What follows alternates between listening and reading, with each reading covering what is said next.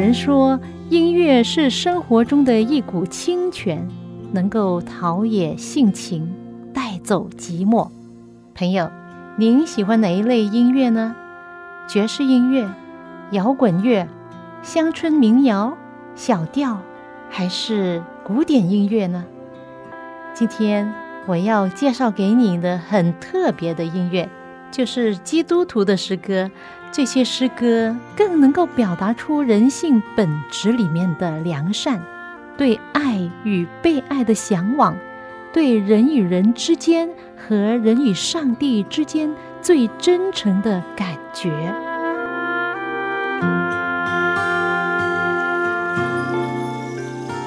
亲爱的听众朋友，您好，又到了我们走进心中的歌节目时间，我是肖阳。谢谢您在这个时间陪伴我一起走进心中的歌。目前我在美国，向你报告坏消息。根据美国政府疾病预防与控制中心的报告，直到二零二零年的七月三十号，新冠状病毒的感染人士一共有四百四十万零五千九百三十二人。死亡人数是十五万零二百八十三人。当初美国总统说，死亡人数如果能够控制到十万人，那就不错了。那现在是十五万多，并不乐观呐。那又有什么办法呢？除了叫人进去商场或者是商店要戴口罩，教堂停止聚会，好像就没有什么多的措施来预防这个病毒。而人们去公园散步、打球、做活动，没有一个人戴口罩的。当然了，大家都知道，新冠状病毒严重影响全球的经济，有人从中取利，不择手段，只要能够赚的钱。有一支药物 hydroxychloroquine，医生经常用来医治诺吉、伊布拉病毒等等的这些感染的疾病，效果不错的。也有医生用这支药医治了三百多位新冠状病毒的病人，没有一个人死亡。那医生就说：“这支药以前我们经常用，但是现在人们在药店不能买到的。为什么呢？因为它能够有效抑制这病毒，但是却缺货了。有人从中取利，在发明一些比较昂贵的药物，认为那些昂贵的药物才有效。”而这个这么便宜的药物就被禁止了。医生还说，你可以到在亚洲国家，比如说印尼、泰国等等，随便可以买到这药，但是在美国却缺货了。因此，有一帮正义的医生站出来，去到华盛顿首都接受记者的采访，公开的暴露这件事。我很少在节目中讲到政治方面的东西。但是这件事，我觉得是关于道德问题。人做了缺德的事，心灵一定没有平安。人在做，天在看。所谓善有善报，恶有恶报。倘若未报，时辰未到。我深相信，一切作恶的人，他们最终都没有好下场。当上帝的审判大日来到的时候。他们就会在天平审判台前显出他们的不义。当那果树发芽的时候，你就晓得夏天已经了。当那世界出现败坏的兆头，也该知救主快来到。日月星辰已现征兆。陆地和海洋起风暴，多处有地震和饥荒，打仗的风声不间断。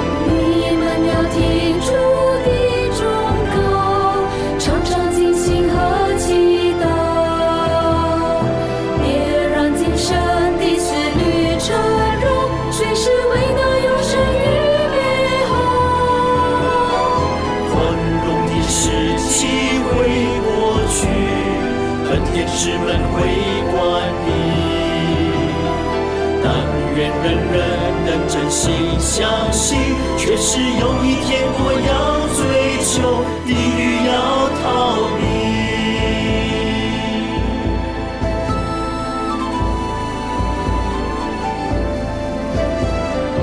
当那果树发芽的时候，你就晓得夏天已经了。当那时间出现败坏的知救主快来到。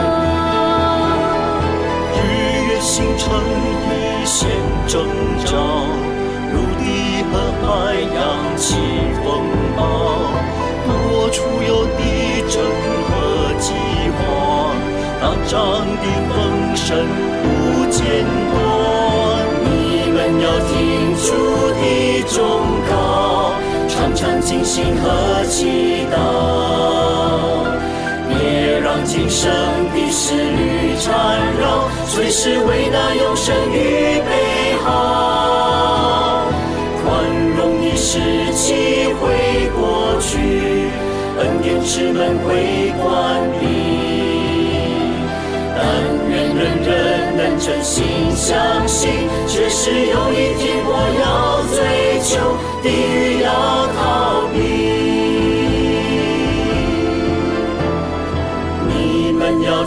主的忠告，常常警醒和祈祷，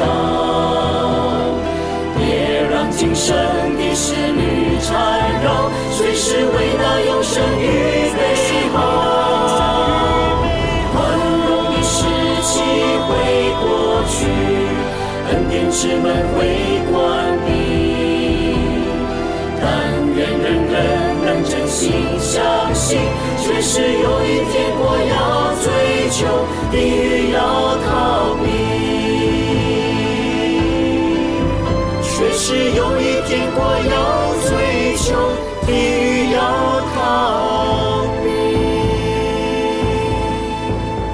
非常好的一首诗歌，是来自三一六音乐事工的诗歌，名叫《尽了》，是根据新约圣经马太福音二十四章，耶稣论到末世的预言，他这样说：“你们可以从无花果树学个比方，当树枝发嫩长叶的时候，你们就知道夏天近了。这样，你们几时看见这些事成就，也该知道人子近了。”正在门口了。我实在告诉你们，这世代还没有过去，这些事都要成就。耶稣经常的警告、嘱咐门徒，今天他的话也一样在警惕我们。每当我们打开报章，看见电视的新闻或者手机新闻 App，都看见世界上各地发生坏消息、天灾人祸。病毒爆发、地震、海啸、台风、洪水、火山等等，我们都知道，这个世界到今天万物的绝迹近了，就意味着主耶稣再来的日子也更近了。这首诗歌的作者写这首诗歌是希望大家能够随时的预备好自己，来迎接救主耶稣的再临。只有救主耶稣能够帮助我们度过今生的苦难和末日的浩劫。除了他，没有人能够救你。当然，新闻每天许多人都关注，因为真的是关系到世界所发生的事，也会影响到我们个人。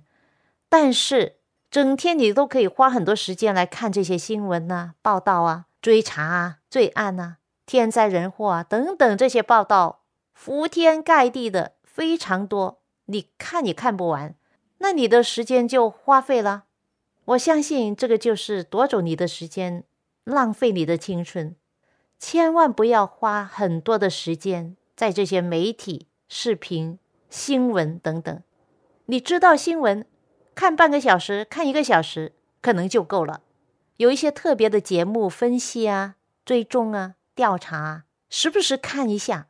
但是千万不要整天泡在这些浪费你青春的事物上啊！人生之中还有很多有意义的事要做，有时间可以做做运动，出去亲近一下大自然，打打球，晒晒太阳，跟家人一起做一些活动，或者打电话跟亲戚朋友聊聊天，彼此关心一下，可不可以呀？基督徒还可以在电话上为其他人祷告。最近在《圣经真言书》四章，我读到这样的一段话：说，恶人的道好像阴暗，自己不知因什么跌倒；但一人的路好像黎明的光，越照越明，直到日午。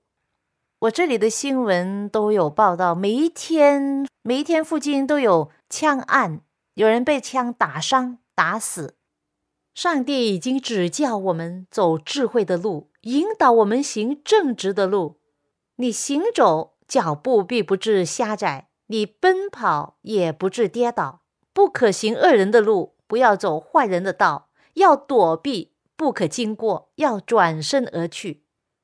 这等人若不行恶，不得睡觉，不使人跌倒，睡卧不安，因为他们以奸恶吃饼。以强暴喝酒。以上的这一段话呢，都是在《圣经箴言》第四章里面的教训和提醒。世上的确有不少的恶人行歪曲的路。这里说，他们如果不行恶，就不会睡得好；不作恶，心里都不安的。真的有这样的人啊！也就是说，当初上帝造人的，给人心放了一个叫良心的这个声音。在这些恶人心中啊，他们的良心当狗吠了。这样的人更需要主耶稣的救恩，需要生命的改变，是吧？当世人纷纷的为这个世界的流行病毒还有天灾人祸而恳切祷告的时候，有没有人也为这些歹徒、这些恶人祷告？他们在幽暗处找不到亮光，可能还没有人关心他们。让他们认识上帝的福音和救恩。世上有好几种人，有一些人自私自利，有一些人漠不关心，而有一些人全然付出，过着一种无私的人生。过去的节目中，我曾经分享过在菲律宾兴旺爱基金小组的事迹，是一般在菲律宾的中国信徒所发起的一个救灾的事工。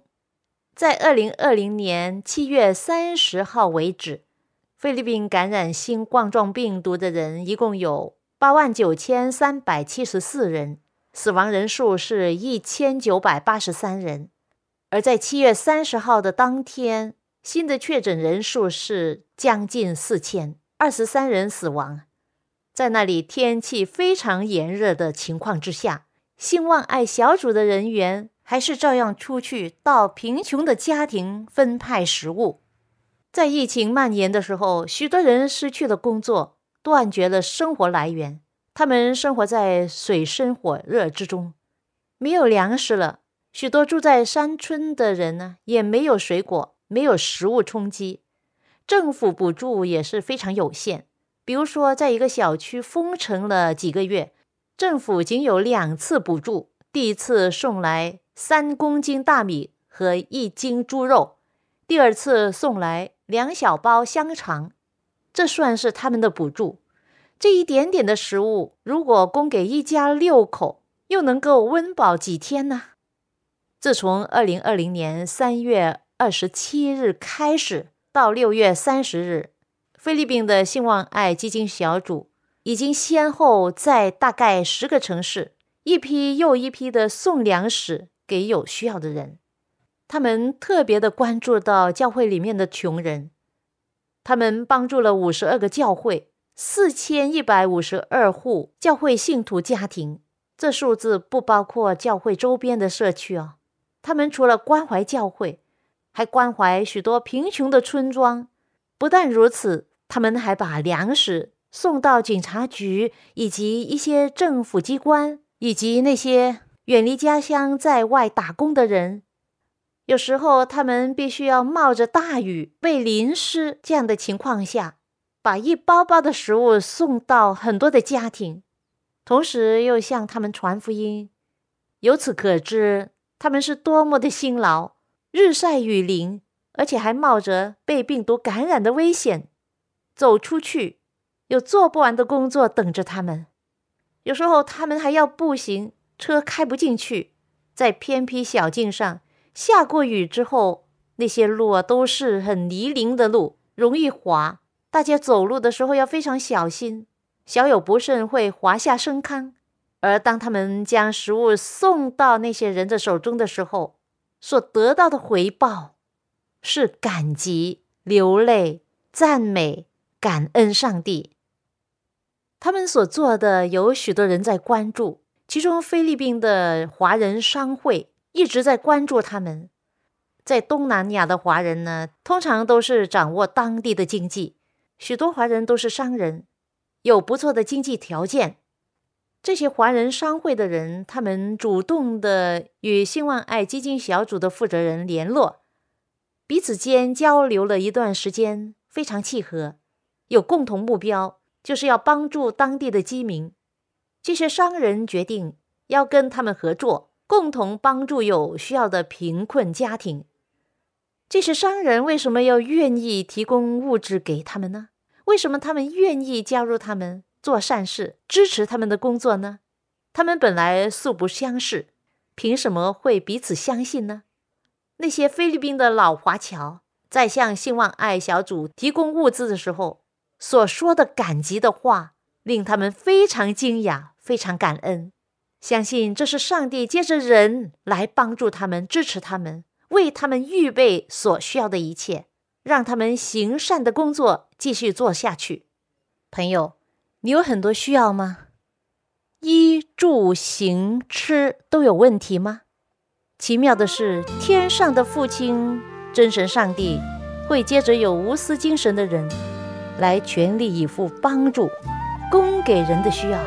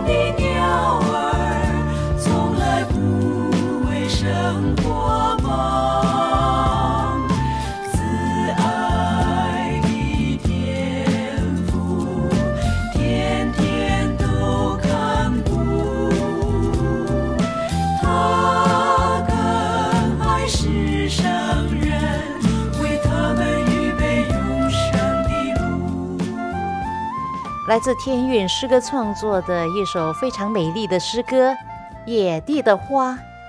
这首诗歌是根据在马太福音耶稣所说的话。当时他对着很多群众，这些群众都是因为有需要冲他而来。他们在生活中可能有很多的需要，粮食不够吃，衣服不够穿，生活中很多的担忧。当时耶稣就对他们说。你们哪一个能用思虑使寿数多加一刻呢？何必为衣裳忧虑呢？你想野地里的百合花怎么样长起来？它也不劳苦，也不纺线。然后我告诉你啊，就是所罗门王的极荣耀的时候，他所穿戴的还不如这一朵花呢。野地里的草今天还在，明天就丢在炉里。上帝还给他这样的装饰，何况你们呢？所以不要忧虑吃什么、喝什么、穿什么。你们所需用的这一切，你们的天赋是知道的。你们要先求他的国和他的义，这些东西都要加给你们了。所以，不要为明天忧虑，因为明天自有明天的忧虑，一天的难处一天当就够了。这是来自马太福音第六章的耶稣的一段话。讲到吃什么、穿什么，其实我挺讲究，我并不担心缺少什么，但是我对自己有一定的要求。比如说吃什么嘛，刚刚昨天我们请了几个邻居来吃饭。以前我跟你分享过，我其中的一位邻居是秘鲁人，他住在美国已经二十几年了。我们一起去远足。然后他请我吃饭，我就不好意思。那时候我说：“今天你请，那过几天你来我家吃，我煮中国菜给你。”他说：“好啊。”那结果呢？一个星期天我就邀请了他，也邀请了另外一位，也是最近认识的 John。他的妻子刚刚去世不久，那我相信他需要人的安慰和帮助。我们第一次跟他聊天的时候，是在我们家附近的邮箱旁边。他正在拿他的邮件，当时我们正跟我们的邻居谈话，那位女士就告诉我们说：“哎，那位是 John，他的妻子刚刚去世。”我们就马上过去跟他打招呼。当时我们手上拿着食物要送给街坊邻里朋友，那刚好我们还有，然后就送给 John。这是第一次的见面。大概几天之后，我和我丈夫在附近散步，顺便去探访 John。我们敲他的门，他一开门，我们就说：“你认得我们吗？”他说：“当然认得。”我们站在他家门口跟他聊大概十分钟吧。那我们知道他也是基督徒，但是很久没有去教会了。于是我们临走之前呢，我就说：“John，我们可以为你祷告吗？”他说：“可以呀。”然后我们就一起祷告。那完了之后，我们就离开了。在回家的路上，我就跟我丈夫说：“啊，我们忘记了问他的电话号码，我们怎么联络他呢？”他说：“祷告吧，或许我们很快就会再见到他。”过了两天的星期五，他又来到邮箱的旁边拿他的邮件，就看见我们在家的院子里面在忙着清理院子里面的花草树木。我突然看见他坐在他的车上，向我们招手。然后我就走过去，我问：“啊，你是 John 吗？”他点点头。那我说：“哎，你好。”然后我们就开始就聊了。这是第三次见面，就感觉到大家都更熟悉了。他告诉我们更多他的事。我还记得他其中这样告诉我们说：“美国人的饮食真的很糟糕，麦当劳啊，家乡鸡啊。”买回来的那些苹果派啊，cherry 派啊，都是那些多油、多糖、多盐的饮食。他还告诉我，他的妻子也是在饮食上很放纵，没有节制，还有抽烟。因此呢，他的身体很糟糕，病了很多年了，终于就最近去世。在谈话之余，我发觉他对健康饮食和健康的生活方式跟我们的理念相似。我们能够认同他所讲的，他也能够认同我们所讲的。于是当时呢，我就说：“哎，John，我们交换电话吧。”因此，当我请 Nora 吃饭的时候，我也同时请他吃饭。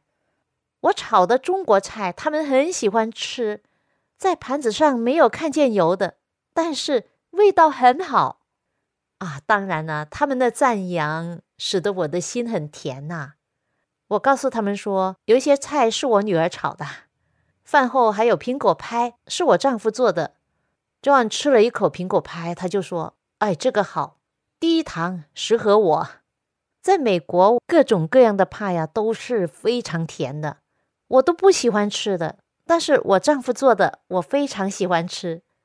我们都是做低糖、低油、低盐的食物。那天吃饭的时候。我就告诉我丈夫说：“那我说了哈，我不会吃罐头类或者是精致过的食物，我要吃的都是天然的。上帝怎么样让食物在树上长、地上种的，收成回来就怎么吃了。能够吃生的就吃生的，不能吃生的我们就简单的煮一煮。我们自己种的那个 zucchini 啊，香港人叫它是玉子瓜，普通话叫下南瓜，绿色的皮，长长的，是我们自己种的。那天我就炒给他们吃，哇，很甜呐，天然的甜。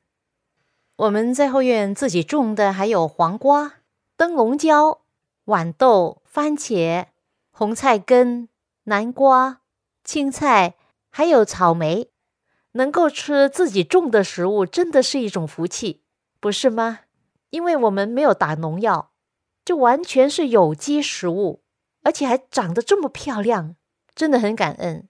在外面买的那些双叶的食品啊，有一部分是打针的，要它们长得肥和快，吃下去的食物都不知道你同时在吃些什么。是这样啊，人为了赚钱。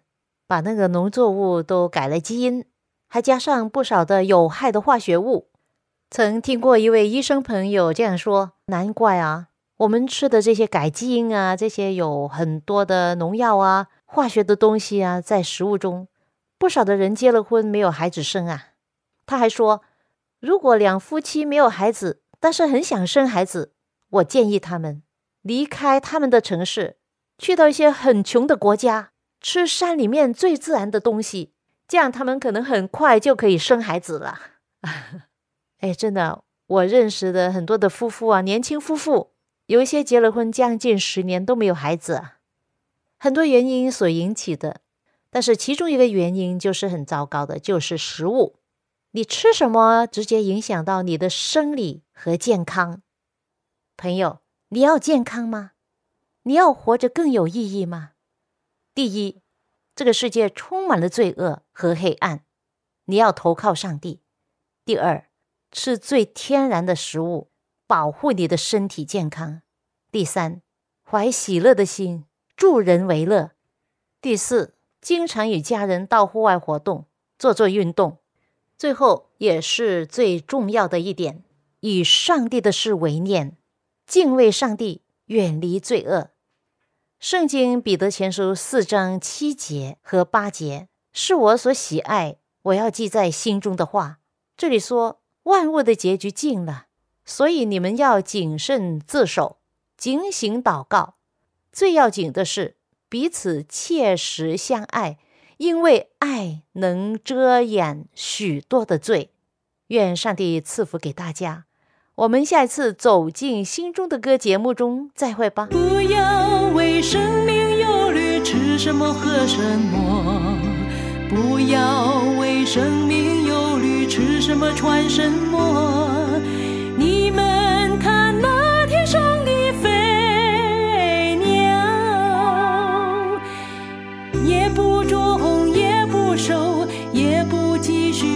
厂里。你们的天。赋，上街养活他，养活他。